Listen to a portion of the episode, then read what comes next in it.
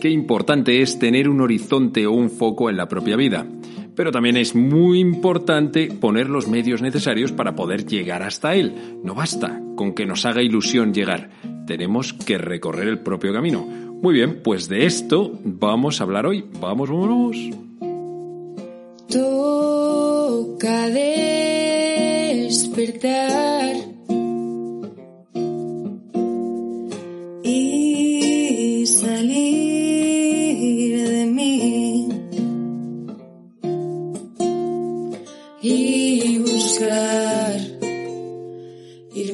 Muy buenos días, yo soy el Padre Joaquín y esto es Al Lío, un podcast para gente despierta que quiere crecer, en el que te hablo de temas de fe, espiritualidad y estilo de vida.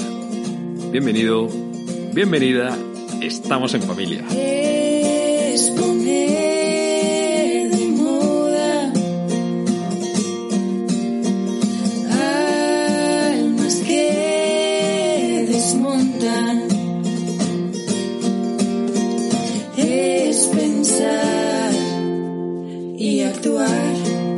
Tenemos sección de avisos parroquiales. Lo primero que te quiero contar es que este fin de semana he estado de ejercicios espirituales de nuevo con jóvenes eh, venidos de todos los puntos del planeta, del planeta madrileño, básicamente.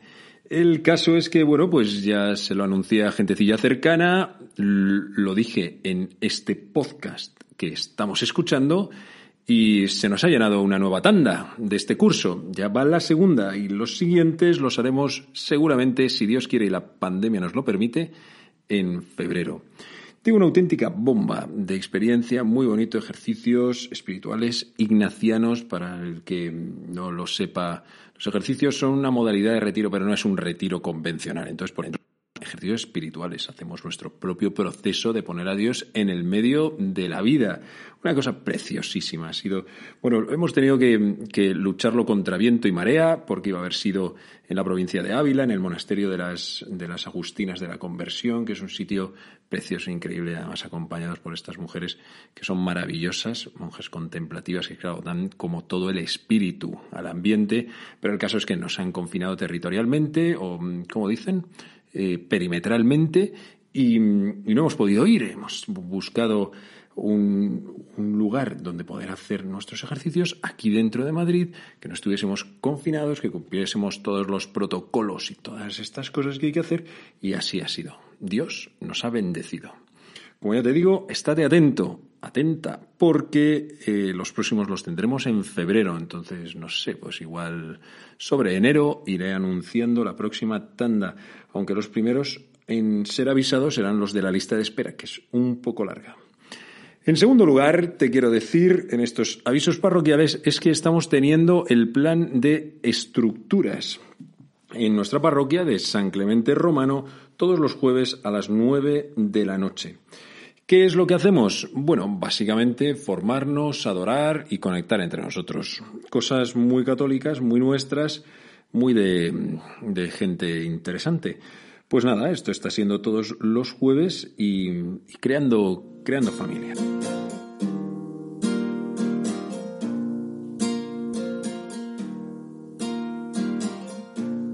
Y sin más dilación, vamos a pasar al tema de hoy, que nos va a ayudar a entender que tenemos que tener un foco en nuestra vida y cómo poner los medios para llegar a alcanzarlo, que si no, pues no vale.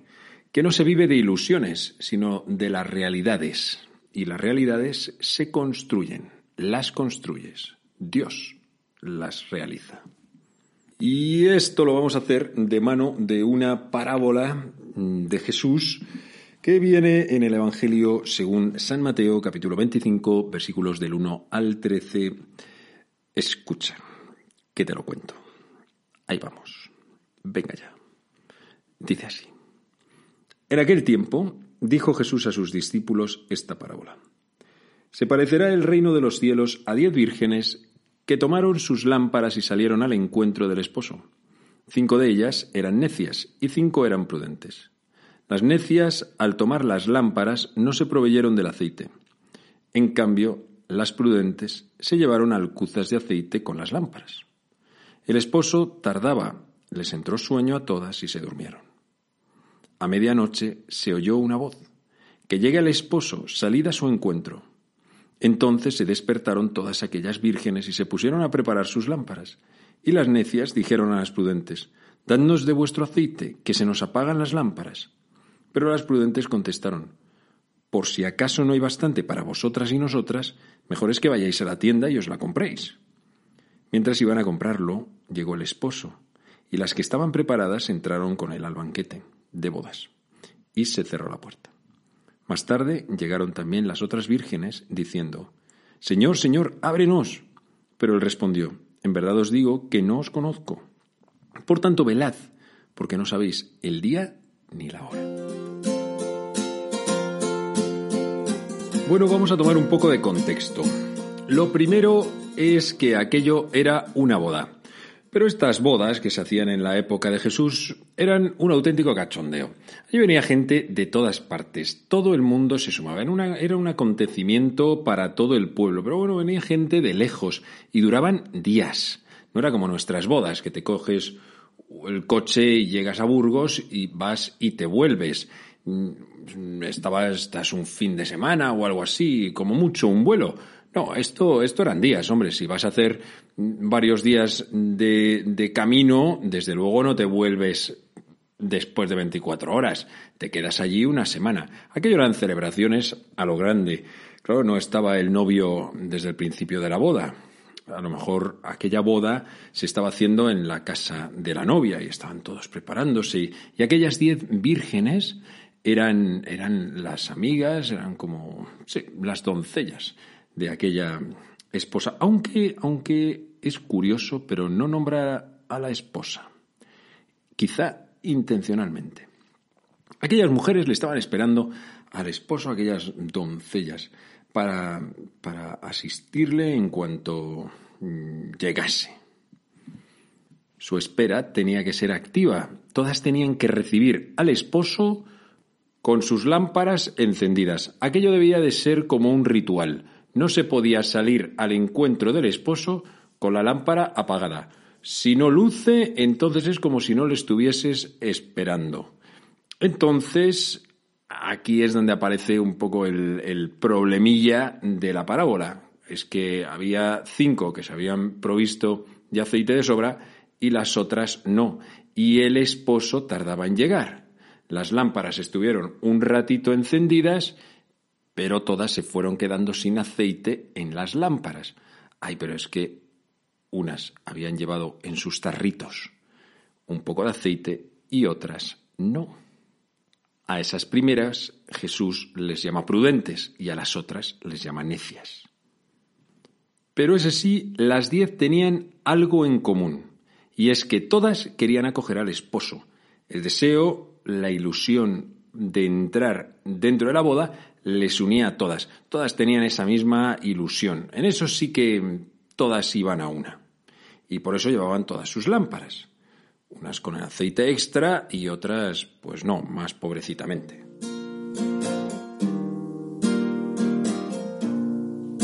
Esta lectura se usa muy a propósito en los últimos domingos antes de que comience el Adviento. Es que la primera parte del Adviento esto no se suele saber, pero para eso ya te lo cuento yo, es el tiempo de preparación para la venida definitiva de Jesús, de nuestro Señor, en la parusía, al final de los tiempos. Toma ya, lo más probable es que tú pensases que todo el adviento era para prepararse para la Navidad, pero no, no es así. Es sola, eso es solamente las últimas dos semanas. El adviento, por lo menos en su inicio, es para la preparación de la venida definitiva de Jesucristo en la parusía. Venida que él dice que además es imprevista, aunque habrá pistas que nos indique que efectivamente está para venir, pero nunca sabremos que seguro, seguro, este es el momento. Por eso dice que no sabemos el día ni la hora, está en vela, porque no lo conocéis. Este será el gran encuentro, pero vamos, no solamente el mío, sino el de toda la humanidad. También hay otro momento de encuentro con Dios que nos hace a todos, además iguales, que es el momento de la muerte. Eso también supondrá un encuentro con el Señor. Y luego están esos otros momentos que Dios tiene pensado y preparado para cada uno de nosotros momentos en los que Él viene y nos sorprende. Son momentos más cotidianos, más del día a día.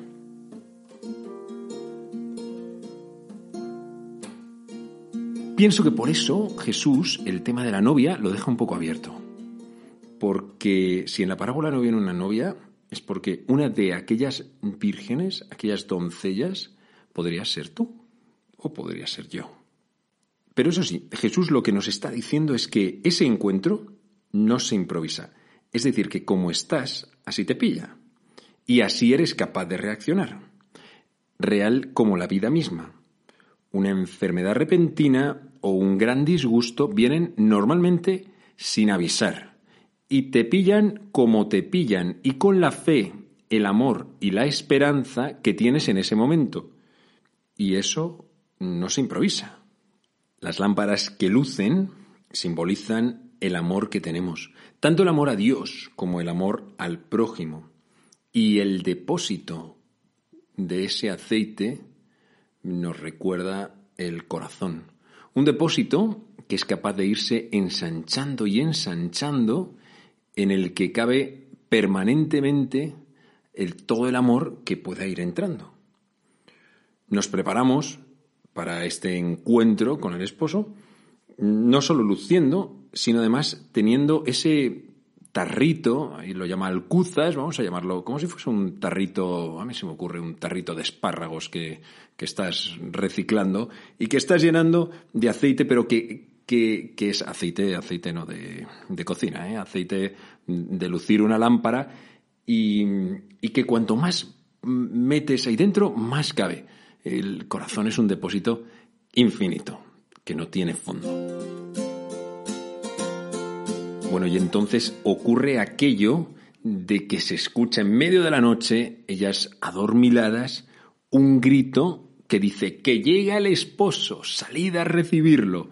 Y aquello debió de ser un auténtico poema. Todas estaban muy ilusionadas con la llegada. Por fin iban a pasar a la fiesta, iban a poder acompañar al esposo. Eran como su cortejo. Y todas empezaron rápidamente a encender sus lámparas. Digo que ayer aquello sería un poema porque ahí no había mecheros, ni cerillas de encendido rápido. Yo no sé cómo lo harían, pero no debería de ser fácil de la nada empezar a encender aquellas lamparillas. Cinco se encendieron y enseguida cogieron fuerza porque tenían combustible. Otras cinco también se encendieron enseguida, pero iban perdiendo fuerza y se apagaban porque el depósito estaba seco brillaron en realidad solamente por un instante. Entonces es cuando ocurre eso de que le piden a las que sí que tenían su tarrito lleno un poco de aceite, pero no les dan. En realidad, y te anticipo algo, porque es un aceite que no se puede traspasar. Y entonces, mientras estas necias vuelven a oscuras al pueblo, resulta que se les hace tarde. ¡Qué mala pata! Precisamente en ese momento llega el esposo y ya no les da tiempo a encender sus lámparas. Y cuando llegan, ya han cerrado la puerta. He de decirte que a mí me sale como una cierta ternura hacia estas que pringadas justo se quedan sin aceite. Le piden a las otras, oye, por favor, dadnos, y las otras quedan como un poco egoístas se van a comprar a la tienda y justo llega el esposo y cuando llaman a la, a la puerta esa respuesta tan dura de no os conozco. Pues sí, sí, nos puede salir a todos nosotros como un poco de compasión, pobrecillas, pobre... Pero bueno, vamos a entender qué es lo que Jesús quería decir con esto. Porque a ellas sí es verdad que les hacía mucha ilusión entrar en ese encuentro. Pero quizá justo ese sea el problema. Es que solamente les hacía ilusión, pero no hicieron mucho más. No se prepararon y por eso fueron necias. La ilusión en realidad es que no sustituye la realidad. El hecho de que algo te haga ilusión no significa que estés preparado para poderlo realizar. Eso es lo que les había pasado a ellas. La ilusión era una, pero ¿cuál era la realidad? Que no estaban preparadas la culpa de no tener aceite no es de las otras que no le dieron, eso para empezar, sino de ellas que no lo llevaron, que fueron necias. Las lámparas sin aceite, la verdad es que brillaron por un instante, quizá porque ya habían brillado donde no debían. Y cuando había que brillar, estaban en otro sitio, organizando lo que no habían hecho en su momento. Las lámparas es que son nuestras vidas resplandeciendo y el depósito de aceite es el propio corazón, nuestro corazón, que se va llenando para poder comunicar luz luego a los demás. Aquellas mujeres, las necias, brillaron donde no debían, y eso que querían recibir al esposo, pero no lo hicieron, y entonces no entraron tampoco.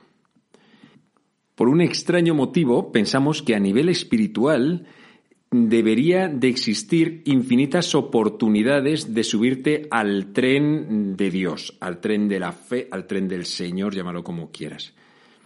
Que en la vida sabemos que no, que en una oposición no hay infinitas oportunidades, que con un determinado chico no existen infinitas oportunidades, que con una amistad no existen infinitas oportunidades, o sea, que se puede romper la cosa, que que, puedo fastidiarla. Pero mm, pensamos que como esto es de Dios, entonces sí que va a haber infinitas oportunidades. Bueno, la verdad es que Dios nos da una y dos y tres y cuatro y, multitud de oportunidades. Pero también es verdad que nuestro corazón se gasta y ya no sabe amarle y me quedo fuera. Por eso las prudentes no es que fueran egoístas, es que hay cosas que no puede suplir nada ni nadie. Que mi falta de fe no la suple que mi novia vaya a misa todos los días, ni la suple mi familia, ni mi ambiente. Y tampoco que en la familia haya un tío cura. Eso tampoco suple mi falta de fe. Este aceite solamente lo compro yo. Además, que es un aceite que cuando voy a la tienda, en esa tienda donde el tendero se llama Dios, al final te lo regala, si es que Él no sale ganando nada. Pero lo que Jesús nos está queriendo decir con esto de que se puede acabar el aceite que nosotros llevamos es que la vida nos la tenemos que tomar en toda su seriedad, que solamente tenemos una vida.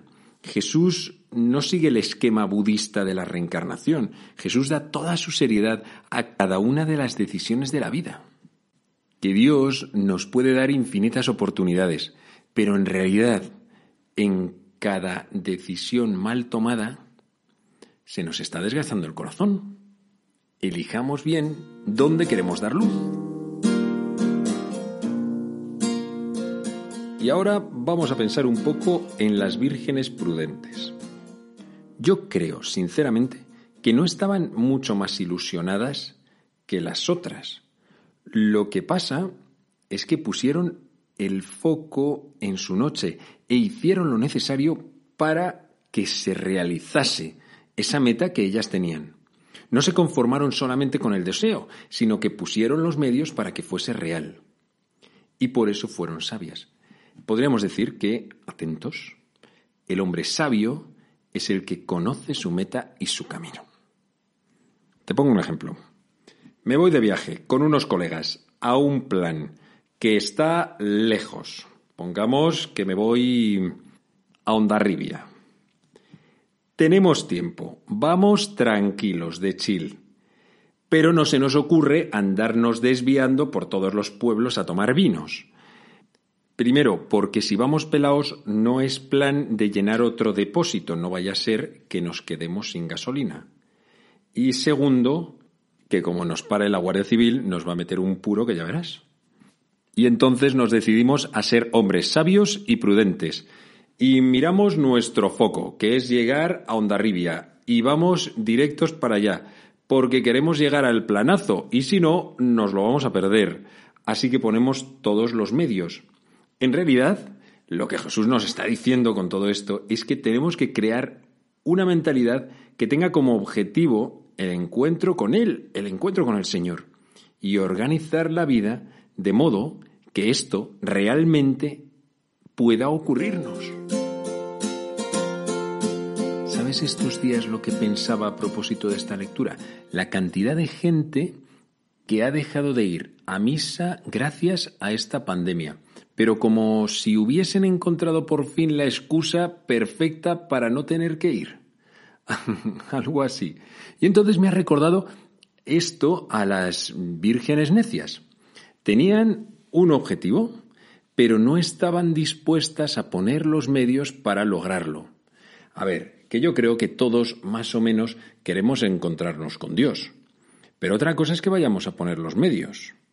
Es como cuando un adolescente no está para nada motivado, quiere aprobar un examen y está cinco horas delante del libro mirando a las musarañas, no ha movido ni una sola neurona a favor de esto y, hombre, querer quiere aprobar, pero no está dispuesto, o por lo menos no lo ha estado, a poner nada de su parte.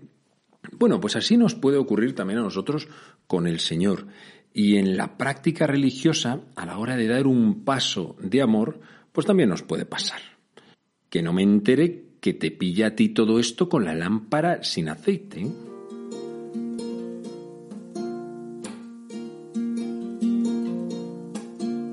Oye, y aunque rompa un poco la dinámica de todo lo que te estoy contando, quería decirte que si el capítulo te ayuda, que lo compartas.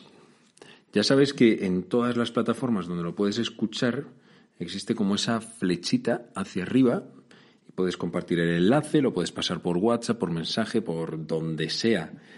En tus grupos, tus grupos de WhatsApp de fe, por ejemplo, es un lugar perfecto. De tal manera que no solamente te ayude a ti, sino que le ayude a los demás.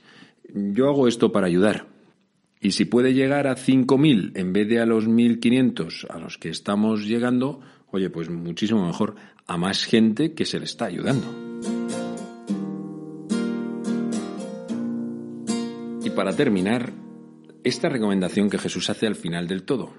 Por tanto, velad, porque no sabéis el día ni la hora.